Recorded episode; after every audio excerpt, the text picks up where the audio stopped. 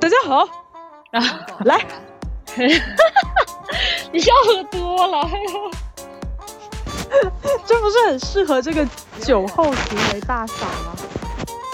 ？Hello，大家好，我是老温，啊，我是杰尼仔，我们是冰火菠萝油。耶、那距离我们呃过年给大家发的这个《都市丽人回乡过年》特辑以后呢，呃，我和杰尼仔呢都回到了上海。那作为兔年以后我们第一期录的播客呢，我们挑了一个我们都非常感兴趣、觉得非常有意思的 topic。那在这个纸醉金迷的大上海呀，这个灯红酒绿，最不能缺少的是什么呢？但是美丽的人儿就是我，啊，不是没有了，错。好，但是就是我们的精神氮泵酒精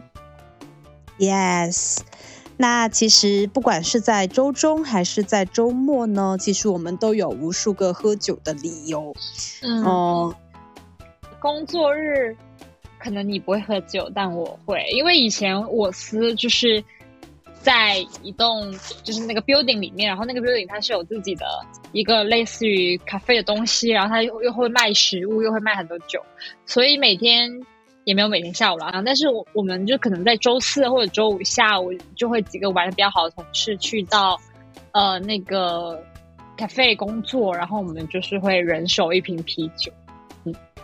那你知道啤酒喝下去的那一刻，就是整个让你工作给你带来的火气，整个就是消掉。那其实工作日因为总是加班到比较晚，而且我工作的地方其实蛮远离市中心的，所以其实倒还比较少工作日的时候喝酒。那对我来讲的话呢，更多时候其实是周五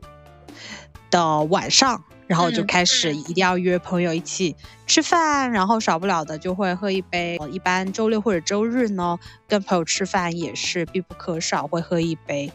在更年轻的时候呢，就 呃也会去蹦迪啊，然后有时候跟朋友唱 K 啊，那有时候就是会喝的蛮醉的，在少不更事的时候。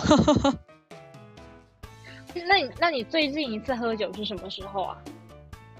最近一次就是周五的晚上和你一起啊，我我在上海的一个朋友嗯开了一哎家酒吧，打一下广告，打一下广告。嗯就是给我们的天天宝贝打一下小广告。虽然我觉得我们这儿打广告并没有什么用，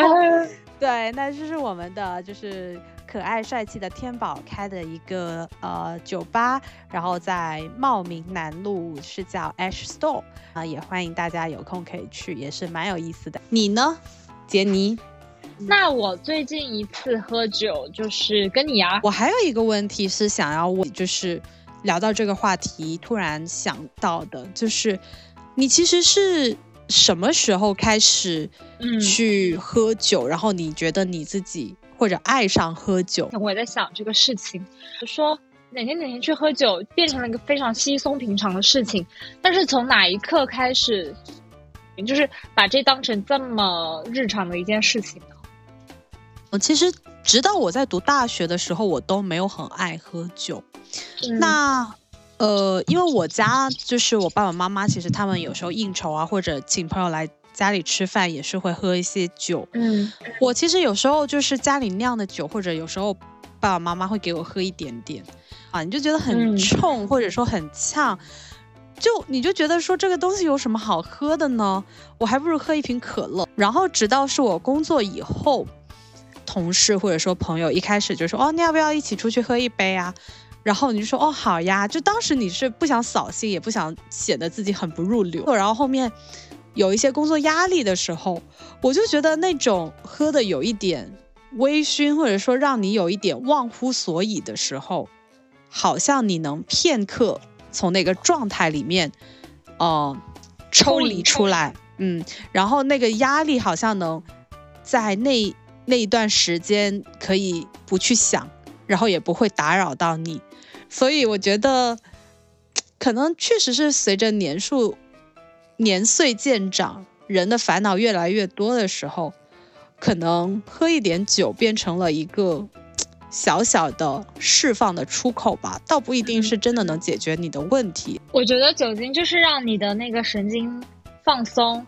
因为它毕竟还是能够起到一定麻痹神经的作用嘛，让你放松。来自于外界或者内界的一些一些精神压力也能随之放下。那就是你不是说你小时候对这个酒没不感兴趣吗？我跟你正好相反，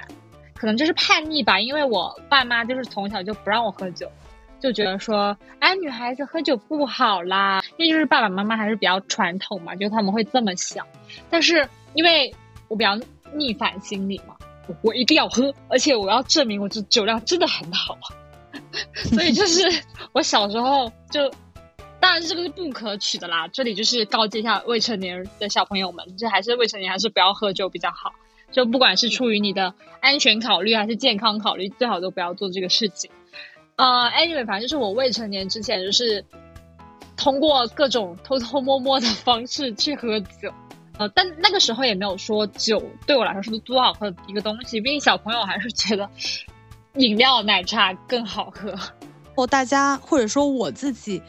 也越来越喜欢喝酒，我觉得其实是跟他所就是在喝酒的时候所 create 的那个。气氛，或者说它已经变成了一种社交场合。跟我现在的好几个朋友，其实都是从一开始就是可能没有特别的熟，就是可能是一个关系还不错的朋呃同事，然后我们就一起去喝酒。那在喝酒的时候，可能氛围或者说大家像刚刚讲的，就是一些酒精的麻痹作用，让你整个人松弛下来。你会聊很多工作以外的东西，然后或者说聊一些比较深入的话题。那其实一来二去的话，就是其实你们的，不管是同性还是异性，你的感情其实也是会得到一些些升华的。我是还在上学的时候就开始喝酒嘛，然后到了大学之后，一个是大大家都成年了，而且你知道大学生总是有一些蠢蠢欲动的情愫在，就想要总。总是想要做一些跟以前很不一样的事情，来证明我已经获得了自由。那我觉得，对，长大了，所以我觉得首当首当其冲的就是酒精这个事情。所以我记得大学的时候，还是大家挺常在一起喝酒的。但那个时候的喝酒，你倒不是说去一个 bar，或者说去。呃，蹦迪或者说喝什么大酒，其实可能你你你们就是一开始就是从啤酒这些喝起来的，因为你酒龄也那个酒龄逐年递增之后，你也越来越懂喝酒了，而且你酒桌游戏也玩的越来越多了，所以就会。整个场面会逐渐失控，就是会变变得越来越疯。然后到了工作之后呢，喝酒更多的变成了一种 social，它可能会带来赋赋予更多社交意义的东西，而不只是说我们之间的一个娱乐活动。成年人喝酒的理由各种各样，但我们今天其实想要聊的不是说。成年人到底为什么爱喝酒？因为就大家都有各自的理由嘛。然后今天我们其实是想要把目光更有意思的话题，没错，想把目光聚焦在酒后。还有就是我是那种很爱观察路人的人，我我想要我就是常常会通过观察他们的穿着打扮，或者说行为举止，甚至是偷听他们讲话，去分析他们背后的故事，或者说。分析他们那一群人或者两个人之间的关系这些的，然后我就常常发现，就是在呃很多酒吧里面，就有些人总是想要借着他的酒劲，就是去做一些嗯太过就演技太外露的事情，比如说，当然这我不带性别歧视啊，呃有时候可能会观察到一些女生就借借着喝醉的那个由头，就是倒在。他的 dating 对象的怀里的这种，就见的还是蛮多的。因为其实，在你跟我讲这个 topic 的时候呢，你有讲到就是喝醉和演技，就是说我是真的喝醉，还是说我其实是借着酒精有表演的成分。其实我喝酒的这些经历啊，绝大部分、绝大部分，其实我都只跟我很熟的朋友。喝，就是在这种情况下，我觉得我也不需要演，所以呢，就是很多时候我就是高兴的喝，呃，我也不爱躲酒，所以呢，就是如果真的喝高兴了，我就大部分的时候我是真的醉。但是呢，我有时候酒后发生的一些比较 dramatic，或者说待会比较 drama 的一些故事的时候呢，可能我觉得不是去演，但是我觉得是借着这个酒劲更加的释放了我自己。我不知道你还记不记得我们有一次在 elementary 喝，然后喝完之后我们两个人就是就是也有点点。半醉吧，然后我们俩就开始散步，不是？请问，就开始在路上走。你请问是哪一次？因为我们喝在 elementary 喝醉了太多次了。也没有吧，就是有一次，就是我们还拍视频来着，你记得吗？然后后来去买水果。哦，在全家。对，就是我后来想，你说我那个是演吗？不是演，但是我如果没有喝酒的情况下，我是不会在大马路上就是。就好像发疯，或者就是不顾及旁人的眼光，然后就在那边，也没有说做很出格的事情。但我觉得那个不是平时的我，我平时在理智的情况下，我可能会非常的收敛。嗯，然后我可以给大家分享一个就是我大醉的故事。其实我在我的一圈朋友当中是被被称作是哭戏天后。是因为就是喝醉了酒以后呢，我就很爱哭。那当然，我觉得这个可能是跟我前两年就是呃生病，然后就是情绪也不是很好是有关系的。然后那个时候我们是大家一起去海南帮一个朋友过生，呃，去云南帮一个朋友过生日。呃，就是我们白天出去玩，然后晚上我们包了一栋民宿，然后在民宿里面大喝特喝，就喝了很多的酒。就我有一个不好的习惯，就是我很多时候喝醉的时候，我就会给我前男友发信息。我现在这么讲起来，我觉得听众就会觉得我是一个网上讲的那种，就是品德很差的前前任，你知道吗？就是老是差对，就是那种。然后，但是前提是那个时候我们是有联系的，就是可能朋友之间的那种联系吧。然后我就。就可能突然情绪上来了，就是我自己很难受，然后就突然那一刻，我觉得大家都很高兴，我就那一刻就有点情绪崩溃，然后我就很想要哭，但是我觉得我不能毁了大家这个氛围，然后我就立刻冲进了房间，然后你真的内心戏好多，真的，然后我就回房间，然后在床就是坐在房间里面大哭，失声痛哭。然后其实有一两个朋友呢，他们是发现了我，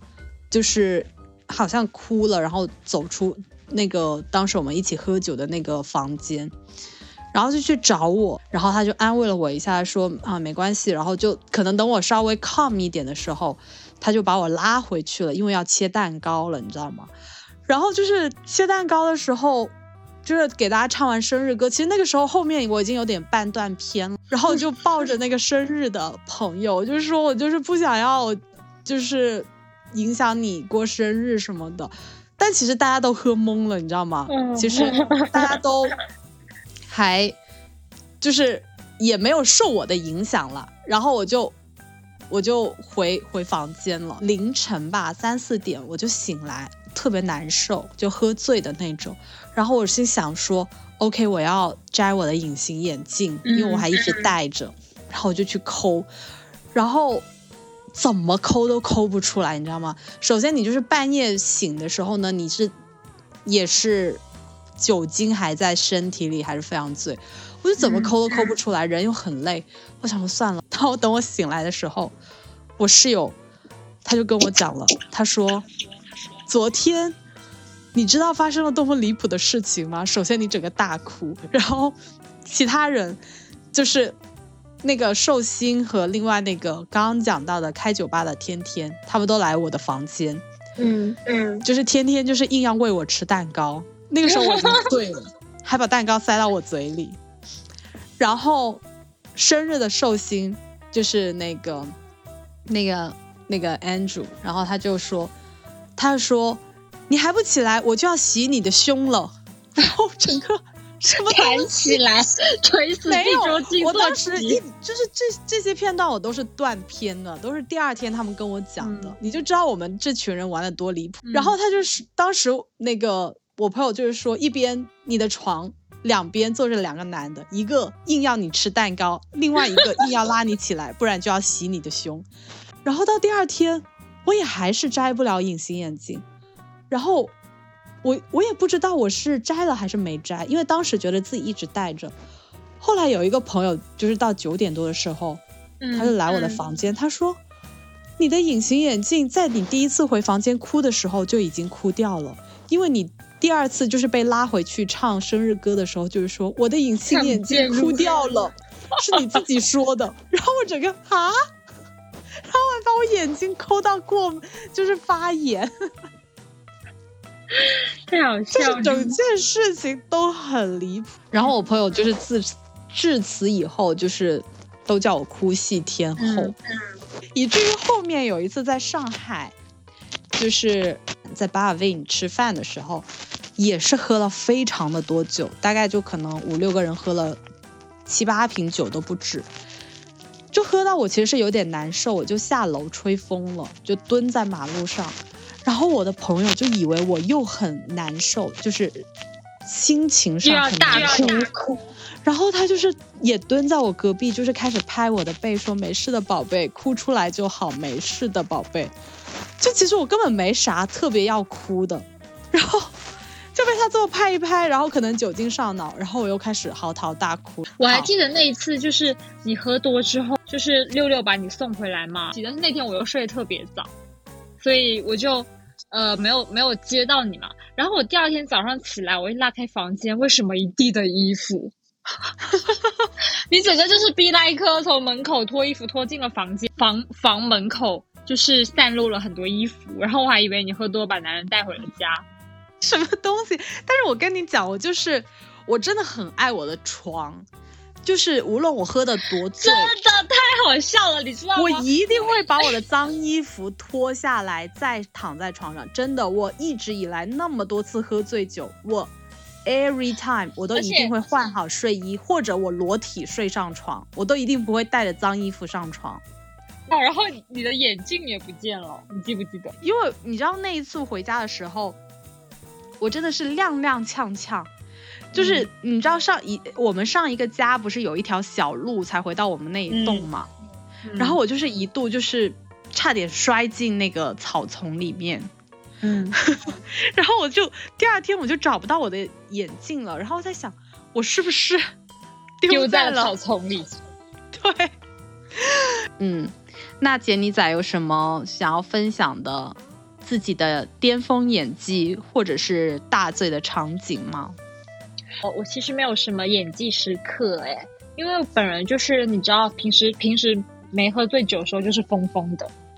我会在大街上也是会肆意展现自己的姿态，展现自己的美貌和疯癫，所以其实我不会存在说酒后才会有一些出格的行为。但是我觉得我的演技时刻可能就是在追捕我的猎物的时候，哦，受到了一些故事。就是你可能在 dating 别人的时候，你总是想要借着酒劲去推进一下你们的 dating 进程嘛。当然，这也就是嗯括号绿色健康版，就没有什么十八禁的行为啦。就本人还是比较传统，就不会说酒后乱性，嗯所以可能就是呃，比如说这就借着酒劲。去增加一些你们的肢体接触啊，对我还我还记得就是呃第三次跟跟那个跟那个那个那个姐姐 dating 的时候，因为那天嗯。我、我就是几乎一整天都没怎么吃饭，然后工作了一整天，还加班到了晚上九点多吧。但是因为第二天我又我要走了，我要离开上海很久，然后我就我就说今晚无论如何我一定要见到这个人，然后我就去见他了，然后就是才喝了两瓶啤酒吧，然后整个人大上头，因为我是那种只要我吃饱了，我我怎么喝都很难醉的人，但只要是我空腹，我会我连一瓶啤酒都能让我上头的那种体质，所以就是那天就很上头，但我不想这么快回家，不想那么快离开他嘛。那那我送送他跟狗狗回家吧，然后就是呃一起往家走。但是我那时候确实是醉了，但我也没有那么的肢体不协调啦，就可能就是故意摇摇晃晃，增加我走，就是增大夸大我摇晃的幅度，然后就是想要那个你的 dating 对象可以扶你一下之类的。但是后面我我跟他开车的时候，turns out 他并没有意识到。那是我的一个释放的信号。他说：“我真的以为你喝醉了，只是在扶你书包而已。”但是，但是我觉得这种，呃，不经意间，或者说，即使是其实是你有意而为之，但是比较巧妙的创造了那种肢体接触的，呃，小的机会，我觉得还是挺奇妙的。你要拿捏那个，就是你的演技的程度。你不能太浅，浅到浅到让对方一眼就看出来你在装，但你也不能太深，深到对方意识不到你在释放讯号。我记得我之前有个朋友跟我讲过，他在 dating 一个女生，然后那个女生也想要就是对他有一些意思吧，然后那个女生演技差到什么程度？他们两个就是去喝喝那个去那个日本的小餐馆喝那个汽酒，啊，就真是果汁一样，然后。那个女生喝到半杯就醉了，直接醉倒在他怀里，然后我朋友这个人就傻掉，就是你揭穿他也不是，不揭穿他也不是，就很尴尬的尬住在那里。但是我觉得可能这个，当然我是不欣赏这种行为啊，我这种就是酒界侠女。但是可能如果这个男生他假如是也很喜欢这个女生，一个愿打一个愿挨的这种感觉呢？Anyway，我记得我最离谱的一次是在那个一九年去那个呃跟我朋友去德国玩儿，然后就是因为是十月就国庆节嘛，刚好碰到那个德国啤酒节，因为德国啤酒节它是这样子，就里面它有非常大的园区。你可以在外面那那些呃小小摊上玩，但它也有一个比较反正非常大的一个呃 building 吧，然后里面是有非常多的桌子，呃，你如果要进去喝酒的话，你是需要很早很早，比来克半年之前就定位子的，所以其实我们因为是也没有提前计划了这趟旅程嘛，所以那我们肯定是订不到桌子的，但是好巧不巧。刚好那个时候，我有另外两个朋友，呃，他们在也在那里就是旅行。那他们是有当地 local 的朋友的，所以他们就是一群人在就早早就进去那个场地喝酒了嘛，然后也邀请我们过去一起喝酒。然后本人呢，就是之前从来因为我不太爱喝啤酒，就几几几乎之前几乎没怎么喝过啤酒，然后我也不知道德国啤酒劲儿这么大。而且就是，我记得那个时候是喝了两杯吧，一杯一升，你知道吗？然后我喝完了一杯，我就觉得，嗯，怎么不大对劲？这个酒精度好像跟我平时喝的啤酒不大一样。就喝完第一杯，已经开始大醉了。你知道离谱的是什么？背了一个小包包，然后后面我不知道怎么喝醉了，开始翻我的包，然后发现我有一沓名片，中文名片在里面。然后我喝醉，我到处开始给周围人发名片，啊，因为这个中国的疯女人，干嘛在给我们拍名片？就是脑子里、内心深处还是个搞钱、搞 networking 的人。然后同行的女生，其实她们第二杯就第二轮的时候，已经大家就在点那个无酒精的啤酒了。但我很傻，我不知道有无酒精啤酒这个东西。然后第二杯我还是傻傻的点了那个有酒精的，所以在喝到呃第二杯的，就是可能喝了几口，我就突然整个大上头，然后我就晕晕乎乎的一个人去洗手间了。现在就是想来还蛮危险的，因为人生地不熟嘛。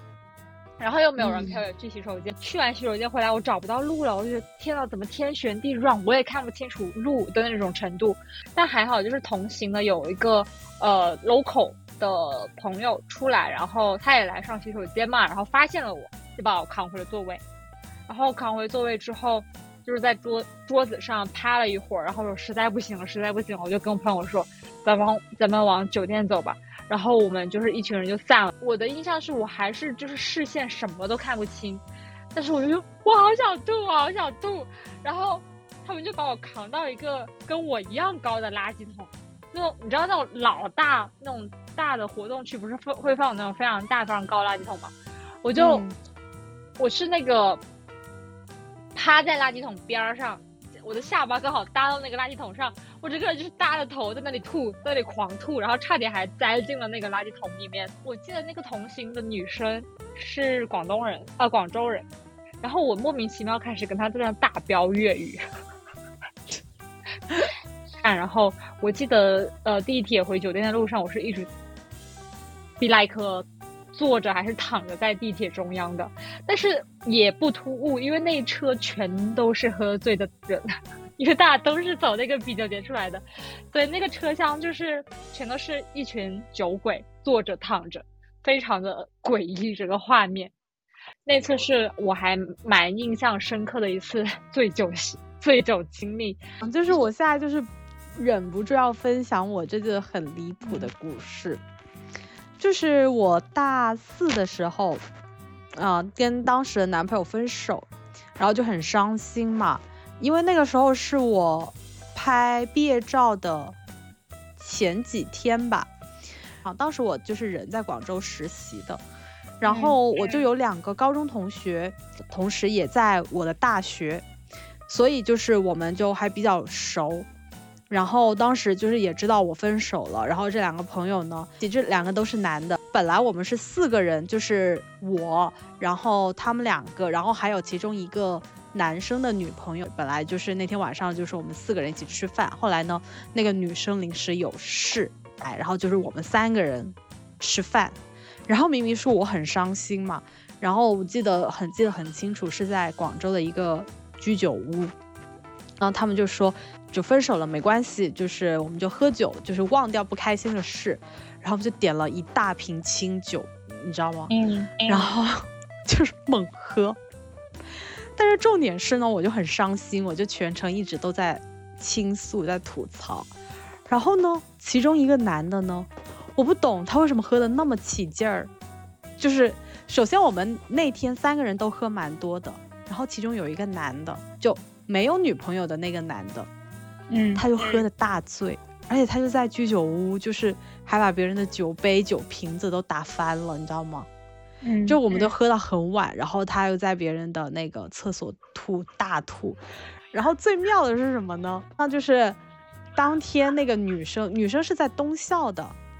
就当时他们就是因为都他就要过来广州市中心嘛，然后特意在那个南校那边就是订了一个酒店的，就住在那边。然后我就是是租房子在外面的，然后他们也不放心我自己一个人就是回去，所以那唯一还清醒着的那个男生，就有女朋友的那个男生，就得先送我回家，然后再送那个男的哦，已经进不了宿舍了，然后他就去他女朋友的那个酒店，再开了一间房给那个喝醉的男生去住，然后他再跟他女朋友回房间。那个女生不知道为什么，她那天晚上就发了一条朋友圈，就是不是很高兴的那一种，但是言语间就是也跟她的感情有关系的那种。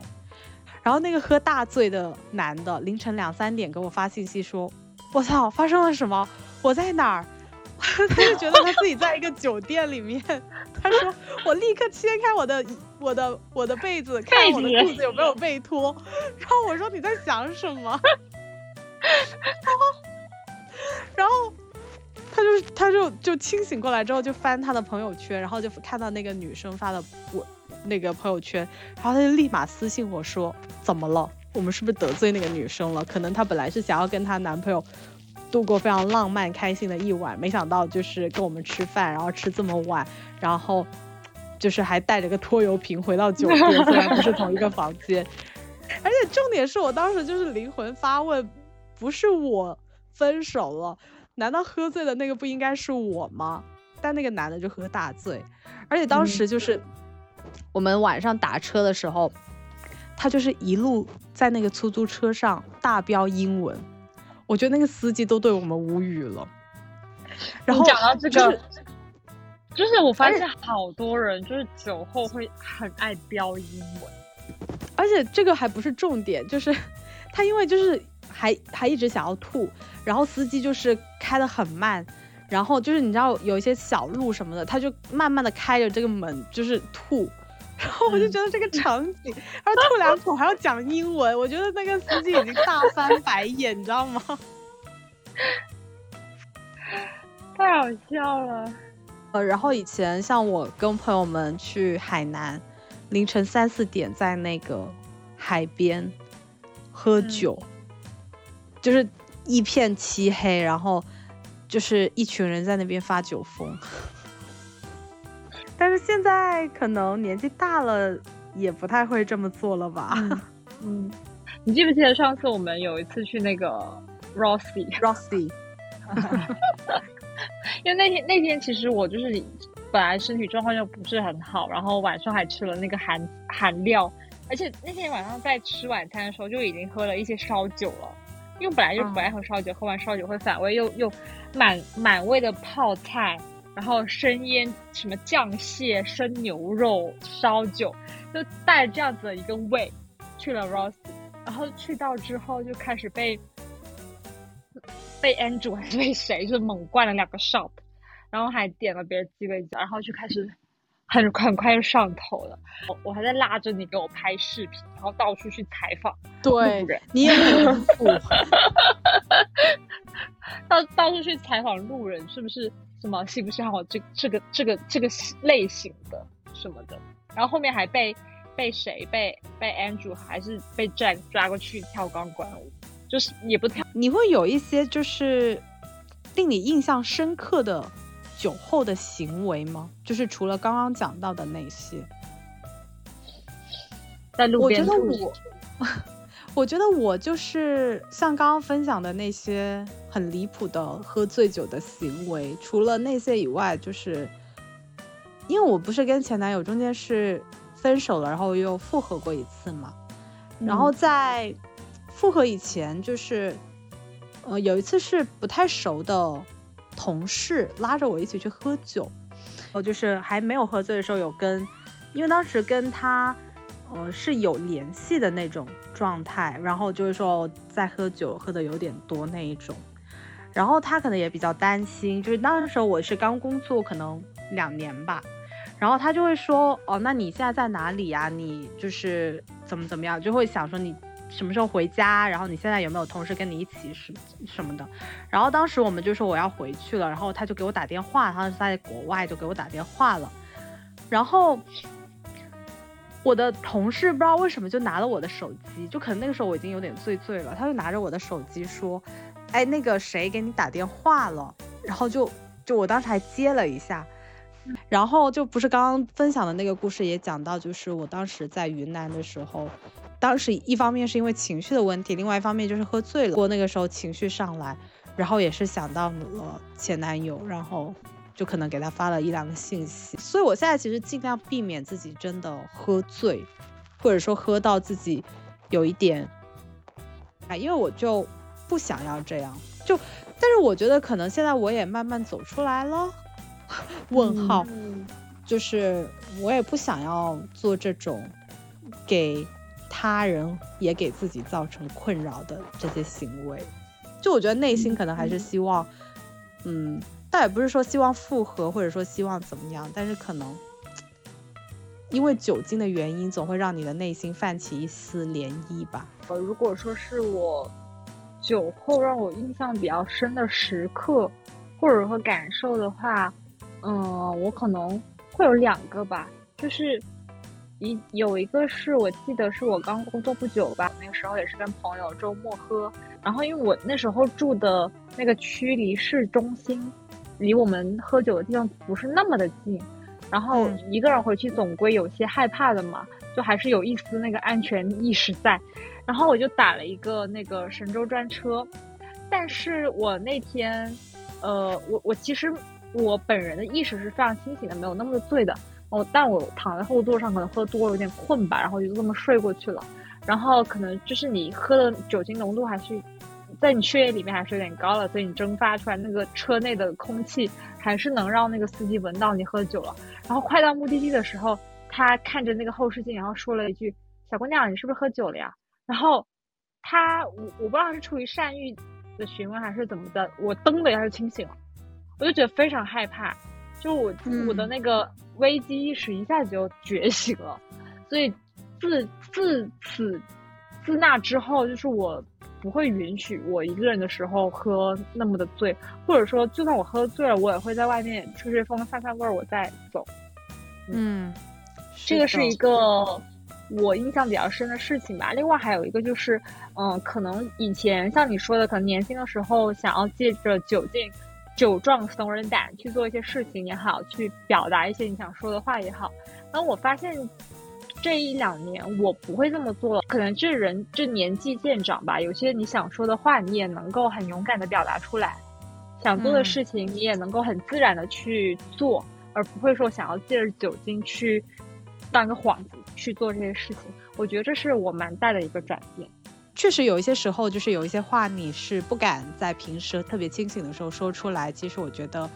也是可以尝试，就是。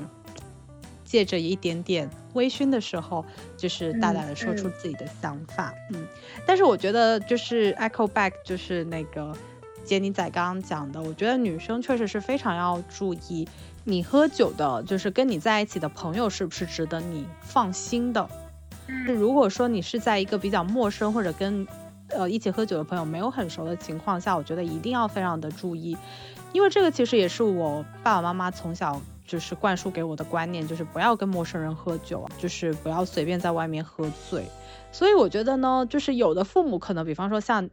杰尼仔，你刚刚提到你的爸爸妈妈就是那种。你就不要在外面喝酒，不要喝酒。但是我爸爸妈妈呢，他们反而是那种，呃，在我工作以后呢，他们在家里面呢会有意的让我喝一点酒，因为他们就觉得说你得要会喝，你才不至于一杯就被人灌醉那种。如果说真的是有一个应酬或者饭局，我得要喝一两杯的话，其实我是不太担心我自己真的会喝醉。锻炼这种能力，我觉得也是很有必要的。但是我觉得。在一个自己不熟悉、比较陌生的环境呢，尽量还是少喝，我觉得确实很重要。对，双手双脚赞同。你会觉得说，酒精这个本来就是一个一个你去控制它，而不是让它控制你的东西。你没必要让它操控你的很多行为和很多你的决定。然后我自己的感受还有一个呢，就是虽然杰尼仔的。嗯，前面渲染的这个过程中，好像说我经常喝酒，很能喝，但其实我喝酒的频率其实并没有很高，一个月大概可能会喝一两次。但是，嗯，我身边有一些朋友确实是，或者说长辈啊，就是喝的确实很多。那我觉得这种时候可能真的对身体影响，嗯，还是有一点点。所以我觉得还是建议大家，嗯，适量饮酒。嗯，因为不然酒精喝多了，我觉得人会变蠢。嗯，对，你说到这个，深受其深受其害，喝到脑萎缩。那其实我，嗯，就是可能在本期的最后吧，我想要给大家推荐一部电影。然后这部电影其实是我在前段时间春节回家的飞机上看的，它的名字叫做《酒精计划》，是二零二零年上映的一部，呃。那个北欧的电影，它那这个剧情其实是围绕着呃马丁，就是他是一个高中的老师，那和他的三个朋友是围绕这四个人展开的。那这四个高中老师呢，其实他们都是四十多岁了，就是他们四个人都陷入了自己各自的中年危机，一个是要么就是疲于应对。家庭要么就是工作没有激情，要么就是觉得自己没有任何创造力了，就觉得生活一成不变，不变像一滩死水一样。所以他们想要寻求一个变化，想要摆脱这个日常的循规蹈矩。那基于这个想法呢，他们开始了一项持续醉酒的实验，就是通过，比如说我每天维持我的血液里的酒精浓度在百分之零点几，它会对我的。行为日常生活到改带来一个什么样的改变？那这个呃血液中酒精浓度提升到百分之一、百分之一点五、百分之五，在这个浓度逐渐递增之后，对他们的日常生活又带来了什么改变？他们最开始尝试的是让血液中的酒精浓度达到百分之零点五的时候，整个人的状态是非常好的，就是一个本来呃讲课毫无激情。经常上课都走神的一个高中历史老师，他突然间就变得激情澎湃，能够把历史故事用非常有趣、非常生动的方式表达出来，然后也激起了学生们非常大的那个去上课的热情。他能着实的感受到自己这种在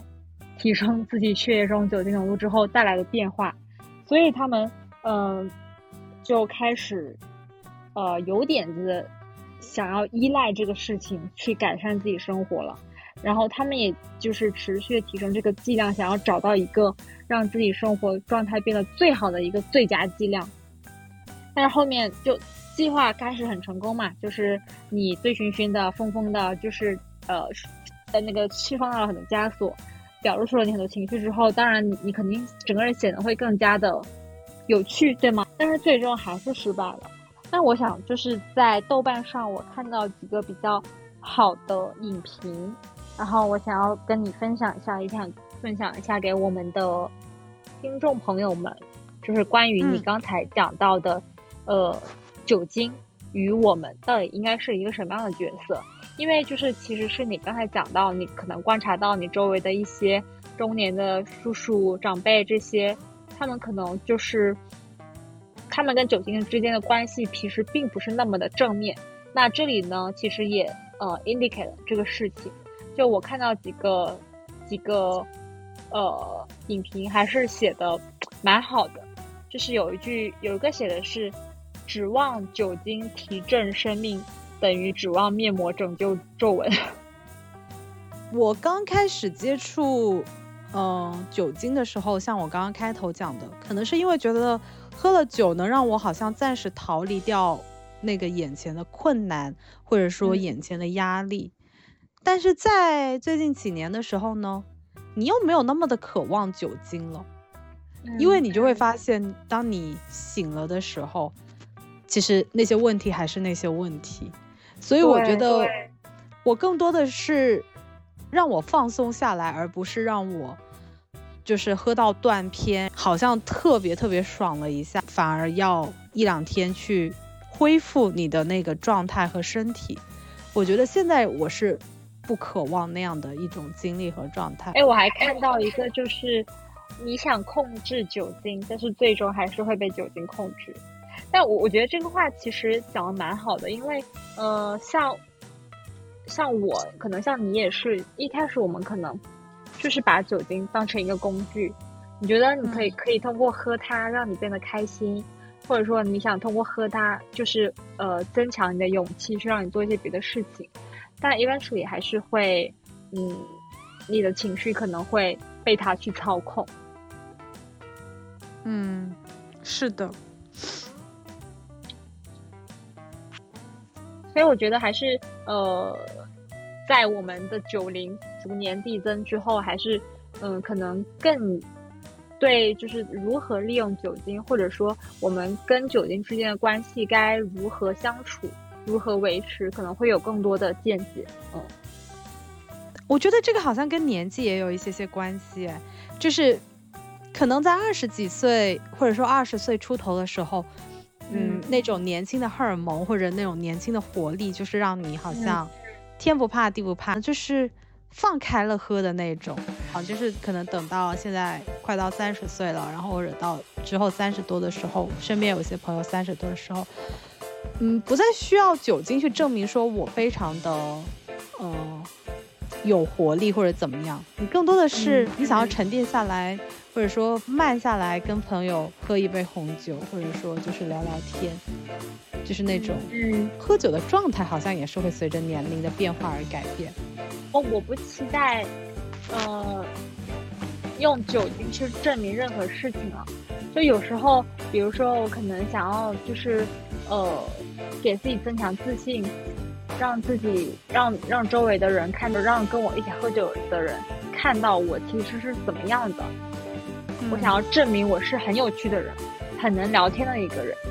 很能放得开的一个人，那我可能就是会依赖酒精去达到这样子的目的。但是现在逐渐，就像你刚才说的，嗯，它不再是一个工具。好吧，就是最后还是讲一下，就是酒精虽然很美好，但是还是呃小酌怡情，大酌伤身。希望大家可以嗯、快乐饮酒，快乐生活。对的，好的，那我们就下期再见啦。下期再见啦，拜拜。好的。